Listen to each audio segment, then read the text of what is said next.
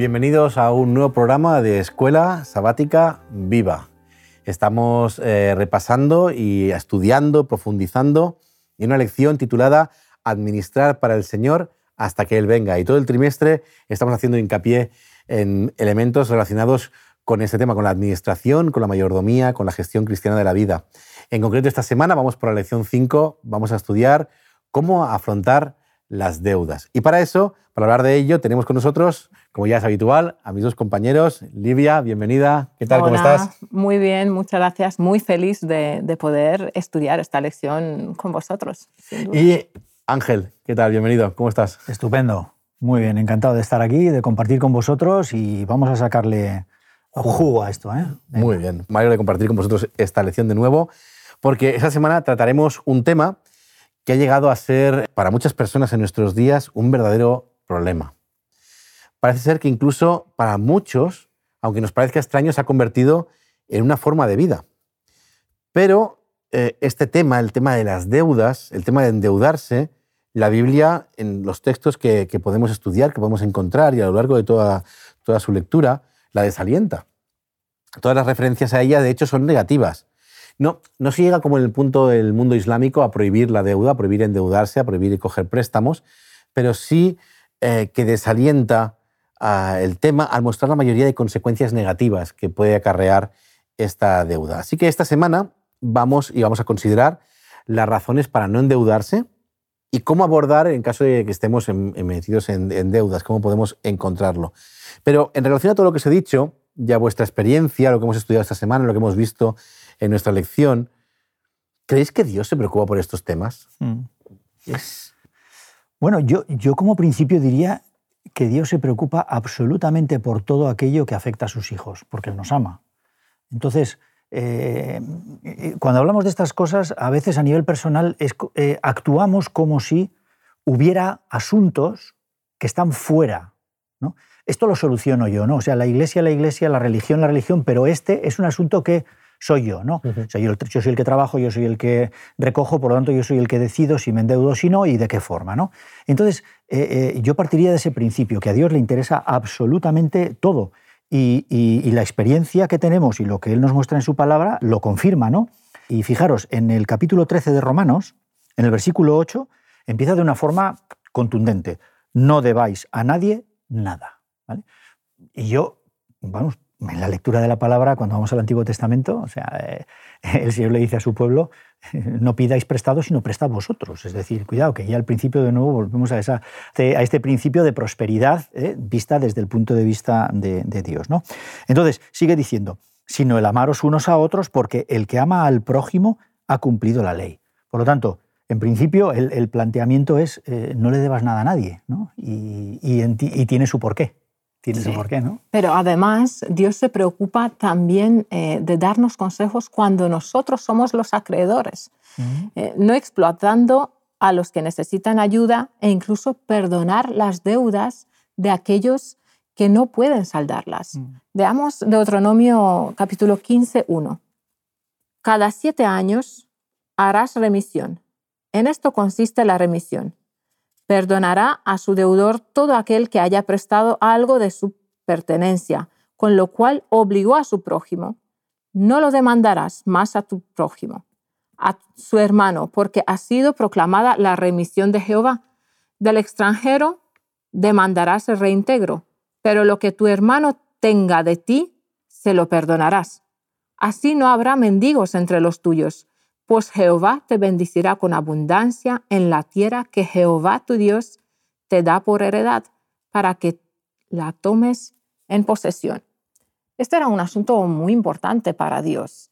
Esta liberación era llamada la remisión de Jehová, tal como acabamos de, leer. Algunos podrían pasar por un mal periodo y no podrían eh, afrontar sus deudas.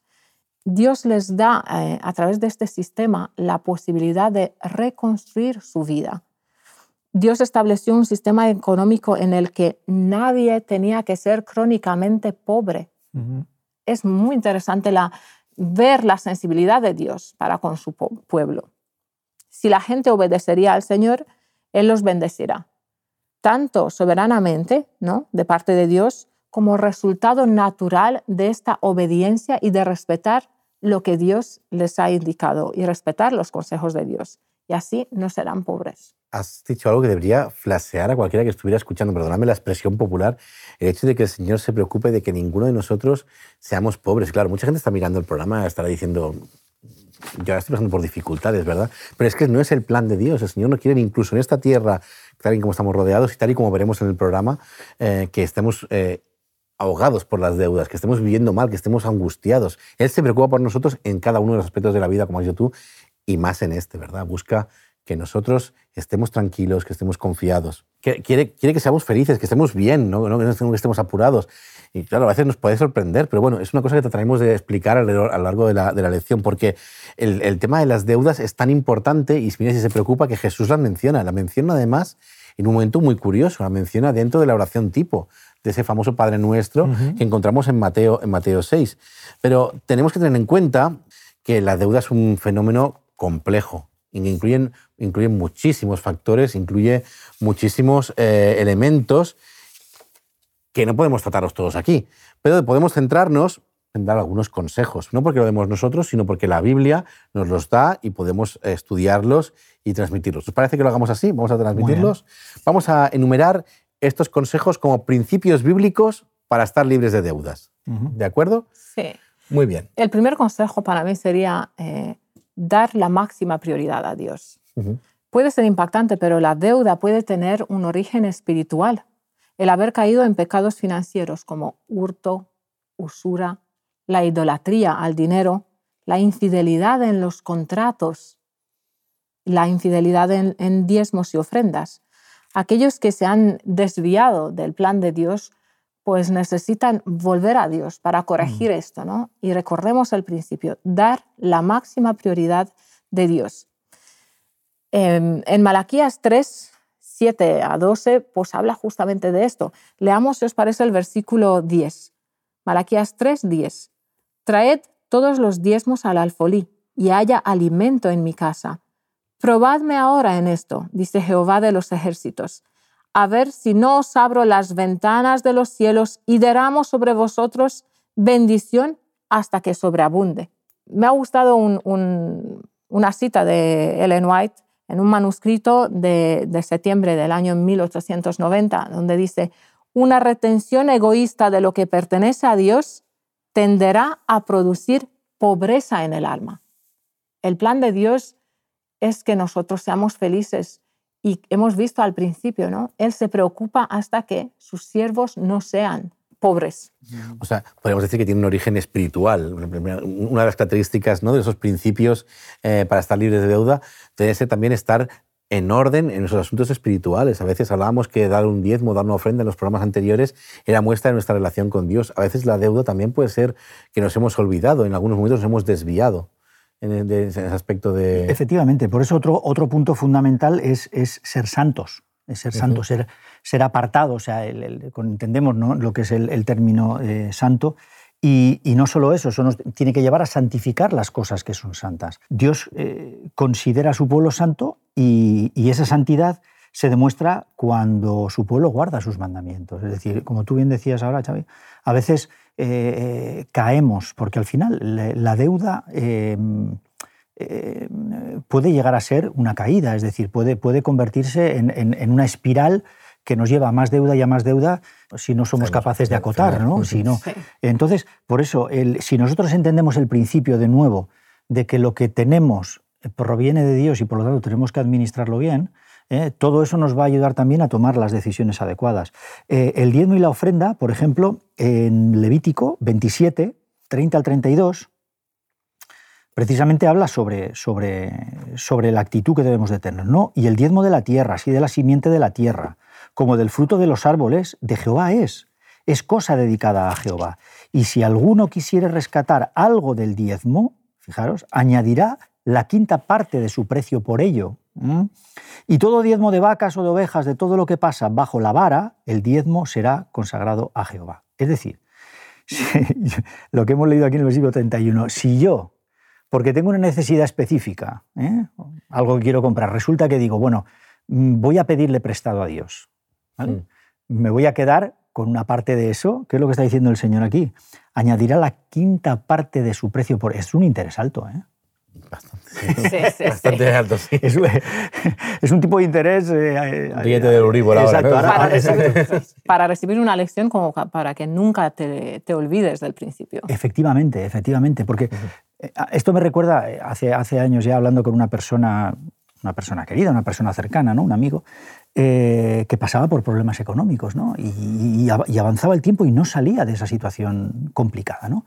Y un día me abrió el corazón ¿no? y me dice, Ángel, he llegado a una conclusión. El Señor no me bendice económicamente porque sabe que si lo hace, me mm. perdería. ¡Wow! Mm. Yo me quedé, digo, vaya. Es decir, eh, él mismo está reconociendo que si contara con esos recursos económicos los emplearía de una manera no adecuada, Y, probablemente le llevaría por donde nota. Entonces, eh, el Señor nos da. Las bendiciones de Dios son las que son. Entonces nosotros tenemos que ser los administradores. Entonces, cuando recurrimos a una deuda de forma, de forma constante, es porque estamos intentando, como se dice ahora, vivir por encima de las, posibilidades. Eh, hay, refranes como el de estirar más el, el brazo que la manga. esto, lo decía mucho mi abuela, efectivamente. Entonces, e, es así, ¿no? Entonces, eh, bueno, yo no sé vosotros, pero yo mi, primera, mi primer endeudamiento fue una compra de una vivienda, ¿vale? Eh, y lo recuerdo muy bien. Pero hay veces que, tendemos a endeudar en cosas que... no son tan importantes, Efectivamente. que, no, no, son necesarias, se podrías planificar de otra forma. Efectivamente, entonces, oye, de eso. exactamente, hazte una buena planificación. ¿no? Estamos utilizando versículos en estas lecciones muy conocidos. Eh, Mateo 6.33, pon primero a Dios, Malaquías, volvemos a utilizar otra vez. Son versículos porque hablan precisamente de esta, de esta necesidad de entender que estamos dando una mayordomía para Dios. No estamos haciendo hablando de cualquier cosa, sino que estamos ahí. Y una vez hemos sentado las, las bases de lo que es de santificar las cosas, de poner primero a Dios. ¿Qué otras medidas podemos tomar en base, por ejemplo, y dejadme que lea Proverbios 15, 22? Los planes son frustrados donde no hay consejo, mas con multitud de consejeros se realizan. ¿Qué nos está diciendo aquí Salomón? Pide consejo a los amigos y a los profesionales. O sea, es, para mí eh, sencillo, ¿no? Primero, yo creo que tenemos que reconocer la condición de deuda en una situación en la que necesitamos a veces ayuda. Primero, seguramente hay que pedir al, Señor a que nos dé el discernimiento para administrarnos bien. El Señor trabaja muchas veces a través de las personas también. Pedir consejo a los amigos y profesionales. Reconocer. Eh, Proverbios dice, antes de la honra está la humildad. Proverbios 18, 12. Eh, no debe darnos vergüenza los sabios saben que la humildad marca el camino hacia el éxito. Mm. Una medida adicional que añadiría, si me permites, eh, es evitar la gratificación instantánea. Eh, recordamos el ejemplo de Esau. Cuando llega con hambre eh, y le llega un olor bonito del guiso que su hermano ha preparado, entonces de repente él quiere y lo quiere de inmediato. ¿no? no se pone a pensar, es bueno esto, no, sabemos las consecuencias eh, desastrosas. ¿no? Mm. Eh, cuando ya te dejas llevar por, por sentimientos, no razonas, no planificas.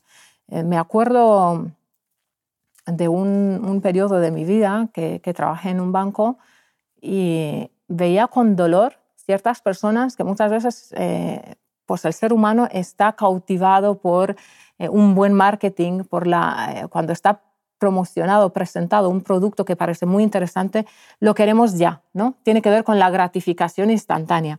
Y me acuerdo, por ejemplo, muchas personas se compraban un tipo de colchón muy, muy caro. Y claro, no tenían el dinero para pagar el colchón. Pero decían, uff, como voy a dormir mejor, voy a descansar, voy a tener una serie de beneficios, ¿qué va? Finalmente el resultado era, en vez de dormir mejor, Dormías peor por la pues deuda. Dormía peor por la deuda que, que este colchón te ha traído. Es, a veces nuestro orgullo nos impide acercarnos a otras personas y reconocer que estamos en un momento complicado de nuestra vida. Pero a veces necesitamos que alguien nos eche una mano y a veces no solo alguien de nuestro cercano, ¿quién más? Ella, Lidia, lo ha comentado un poquito. Bueno, pero claro, tenemos ahí, a Dios lo tenemos disponible, ¿no? Y eso es privado, ahí no tienes que explicarle tus, tus, eh, tus, penas o tus problemas a nadie, simplemente se los explicas personalmente al Señor y, buscas, y buscas en Él el consejo. ¿no? Entonces, ahí lo tenemos, el consejo en Santiago, ¿no? el capítulo 1 y en el versículo 5, ¿no? que dice, y si alguno de vosotros tiene falta de sabiduría, pídala a Dios, el cual da a todos abundantemente y sin reproche, y le será dada. Pero como en todo, eh, como en toda la, la relación con Dios, eh, yo no sé si a, a vosotros pasa igual que a mí, pero yo he ido aprendiendo con el tiempo que la clave, y la ha mencionado Livia hace un momento, es la humildad. Si no partimos de ese principio, estamos perdidos. ¿no? Entonces, eh, cada vez que vamos al Señor para pedir consejos sobre cualquier situación, ¿no? a veces eh, eh, esperamos manifestaciones, ¿no? se enciendan las luces de neón. efectivamente. Y, y, tal. Y, y, no es eso, quiero decir, al final una vida entregada al Señor eh, eh, eh, poniendo en sus manos los asuntos, porque todo lo que nos afecta a nosotros a Él le importa. ¿no? Entonces, partiendo de ese principio, pongámonos en manos del Señor, busquemos ahí la, sabiduría, ¿no? porque, como dicen Proverbios, conciencia se llenarán las cámaras de todo bien preciado y agradable. Es decir, lo que necesitamos es la sabiduría. Ahí está Salomón, ¿no? que fue lo primero que pidió precisamente fue eso. A veces estamos pensando que el Señor, y mucha gente a lo mejor nos está escuchando, está pensando, sí, le pido ayuda a Dios, Dios no va a aparecer y me va a decir invierte en acciones de tal compañía, ¿no? No, te va a dar tanto, Pero a lo mejor, si pensamos en lo que había comentado antes Livia, en el hecho de la gratificación instantánea, de, de crear las cosas ya, el momento en que nos ponemos en manos del Señor, estamos orando y estamos meditando, a lo mejor te permite repensar las cosas, ¿no? Como te dicen muchas veces, cuenta de uno, cuenta hasta diez. Piénsate las cosas un poquito antes de meterte en una camisa que a lo mejor te viene demasiado grande y, mm. no, y no va bien. He visto que os estáis refiriendo mucho a proverbios. Hay muchos consejos, qué mejor lugar que proverbios. ¿Podríamos obtener algún consejo al respecto de Proverbios 6, 8? Dice, es muy curioso porque no lo dice directamente, pero podemos sacar también, vamos a profundizar un poquito en el texto, ¿verdad? Prepara en el verano su comida y recoja en el tiempo de la siega su mantenimiento. Aquí se está refiriendo, yo diría que a la hormiga, ¿no? ¿Eh? Porque con esa forma, yo a veces hace, hace, eh, hace, hace, unos días estaba con mi nieta y, estábamos viendo a una hormiga que cargaba a una libélula muerta. Mm. Claro que no sé cuántas veces es su tamaño, ¿no? Pero tú veías la libélula que se iba moviendo y era la hormiga que se la estaba llevando. ¿Qué iban a hacer con ella? Pues no sé, me imagino que, pues, servía de sustento. ¿no? efectivamente. Pero, o, la vendía en el mercado de las hormigas, a lo mejor. Eh, vaya, usted a saber. Pero, pero el concepto del ahorro es un concepto muy bíblico. ¿no?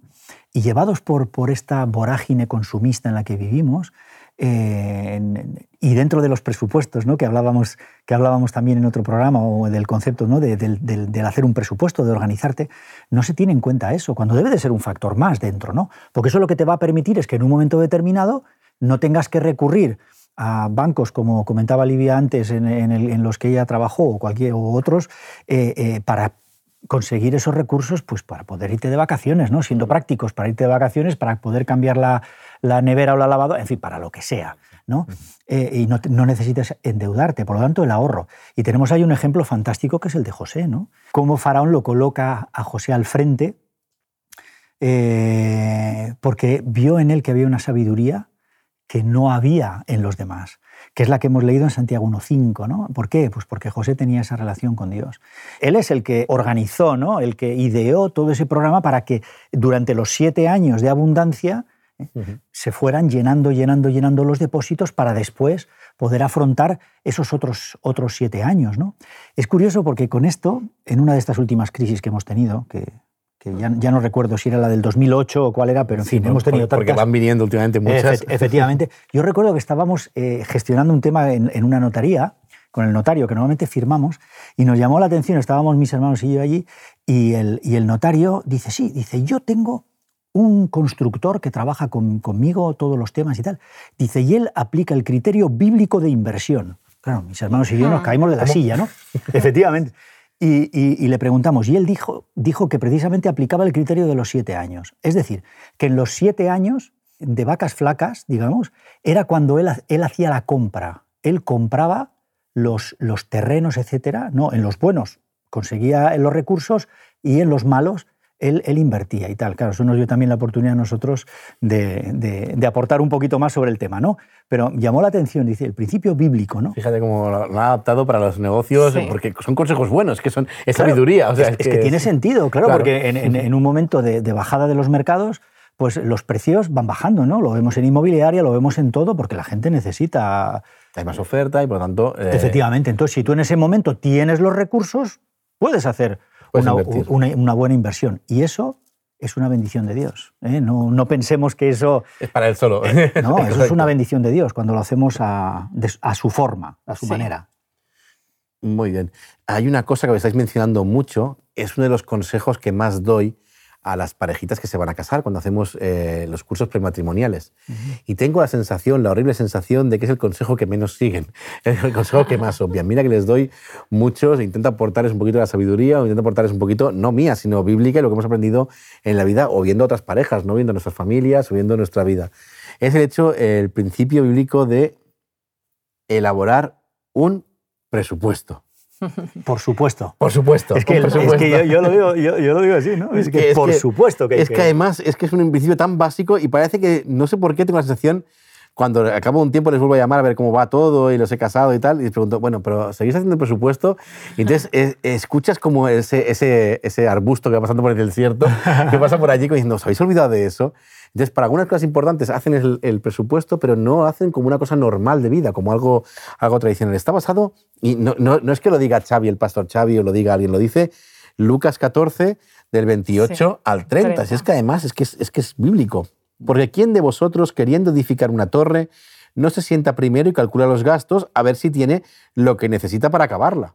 Es que es, que es básico. No sea que después que haya puesto el cimiento y no pueda acabarla, todos los que lo vean comiencen a hacer burla de él, diciendo, este hombre comenzó a edificar y no pudo terminar. Sí.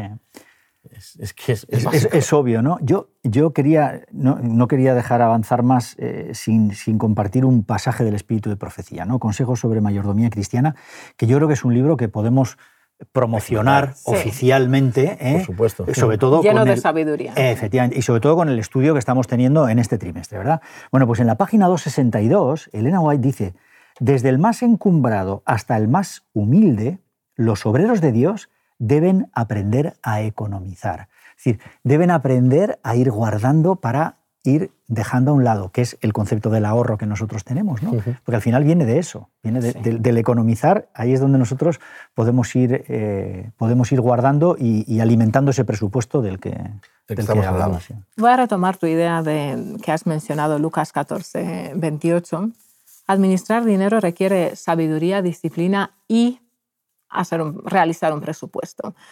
Esto último yo lo considero una herramienta de planificación financiera necesaria no solamente para las instituciones, para su economía, ¿no? que están planificando. Eh, Ángel sabrá bien de lo que estoy hablando, eh, seguramente como empresario, pero también para la economía familiar. Eh, en, Lucas, que acabas de, de leer, dice, se sienta primero y calcula los gastos, a ver si tiene lo que necesita para acabarla es muy importante la planificación, sentarte, inclusive yo diría, con todos los miembros de la familia, repasar las necesidades que tiene la familia, ver el orden de prioridades y establecerlo bien dentro de un presupuesto y así no lanzarte en un proyecto en la construcción de una torre, ¿no? en la palabra de la, torre de, Lucas 14, y que, no la puedas pagar finalmente. Sí, en el, en el mundo de los negocios, digamos, este es un caballo de batalla, porque Normalmente, eh, normalmente partimos de ideas para lanzar proyectos, ir adelante, ¿no? Entonces, claro, las ideas hay que financiarlas. Hmm. Eh, y normalmente eh, incidimos mucho en, la venta de esa idea o de lo que eso puede generar, que no dejan de ser un castillo de naipes, que puede ser o puede no ser, y sin embargo no vamos al presupuesto, ¿no? O sea que... Hmm. Y, esa es la parte fundamental. ¿Cómo lo vamos a planificar? ¿Cómo lo vamos a hacer? exactamente. Entonces, claro, en ese análisis ¿no? de los diferentes costes eh, eh, es donde está el éxito. El éxito. Y lo dice uno que ha pasado por ahí y ha cometido bastantes errores. Eh, porque es así, ¿no? Porque tienes la gran idea y crees que todo va a funcionar bien, ¿no? y sin embargo, si no te sientas y. A veces estamos tan emocionados con el qué que no nos fijamos en el cómo, no planificamos el cómo, pero porque piensas que el qué va a ser lo más, lo más importante. hay una cosa que para mí es fundamental en el tema de las deudas, que es que el acreedor se, se enseñorea del deudor. Totalmente. Cuando yo digo que mi Señor es, es, mi, es mi, Dios, que, que es Jehová, no, no, quiero tener otro Dios, no quiero tener un acreedor que esté ahí encima mío apretándome. Así que no debemos caer en ello, debemos continuar, porque además tendremos paz en nuestro corazón, en nuestra vida, si somos capaces de planificar, de guiar y de, y de tener un contentamiento, de poder estar tranquilos porque nuestra vida uh -huh. está en paz y no tenemos que verle nada a nadie. Así que creo que es un buen consejo para las familias, para las personas que nos escuchan. Creo que deberíamos aplicarnos cada día en eso. No olvidéis los consejos de hacer un presupuesto, de ahorrar, no olvidéis los principios que hemos hablado aquí en la Escuela Sabática. Y creo que podríamos orar para que el Señor nos ayude a tener las ideas claras, a estar capacitados y a continuar adelante en este, en este plan de vida. Así que, por favor, Ángel, ¿puedes, puedes sí. continuar con una oración? Claro. Padre nuestro que estás en el cielo, gracias en primer lugar porque sabemos que te preocupas por nosotros y te preocupas de todas las facetas de nuestra vida. No hay nada, Señor, que escape a tu, a tu bendición, a tu mano poderosa. Así que ayúdanos a poner esos presupuestos en tus manos, a analizarlo en detalle y, y a ser sabios a la hora de manejar esos recursos que, que tú nos das.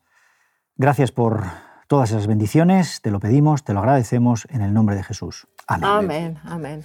Pues muchas gracias por estar aquí, por compartir esta lección un día más, una semana más y bueno, esperemos que la semana que viene también podamos eh, compartirlo y seguir profundizando sí. en estas lecciones tan prácticas que tenemos. Aquí gracias. Gracias. Gracias. Chao. Escuela Sabática Viva te invita a poner en práctica los siguientes objetivos. Crecer espiritualmente a través del estudio diario de la Biblia y la oración experimentar el amor fraterno, cuidando los unos de los otros. Y vivir la misión como un estilo de vida, convirtiendo tu clase en una iglesia hogar y en un lugar de esperanza. Así, tu unidad de acción será un centro de reavivamiento, un centro de fraternidad y un centro de misión.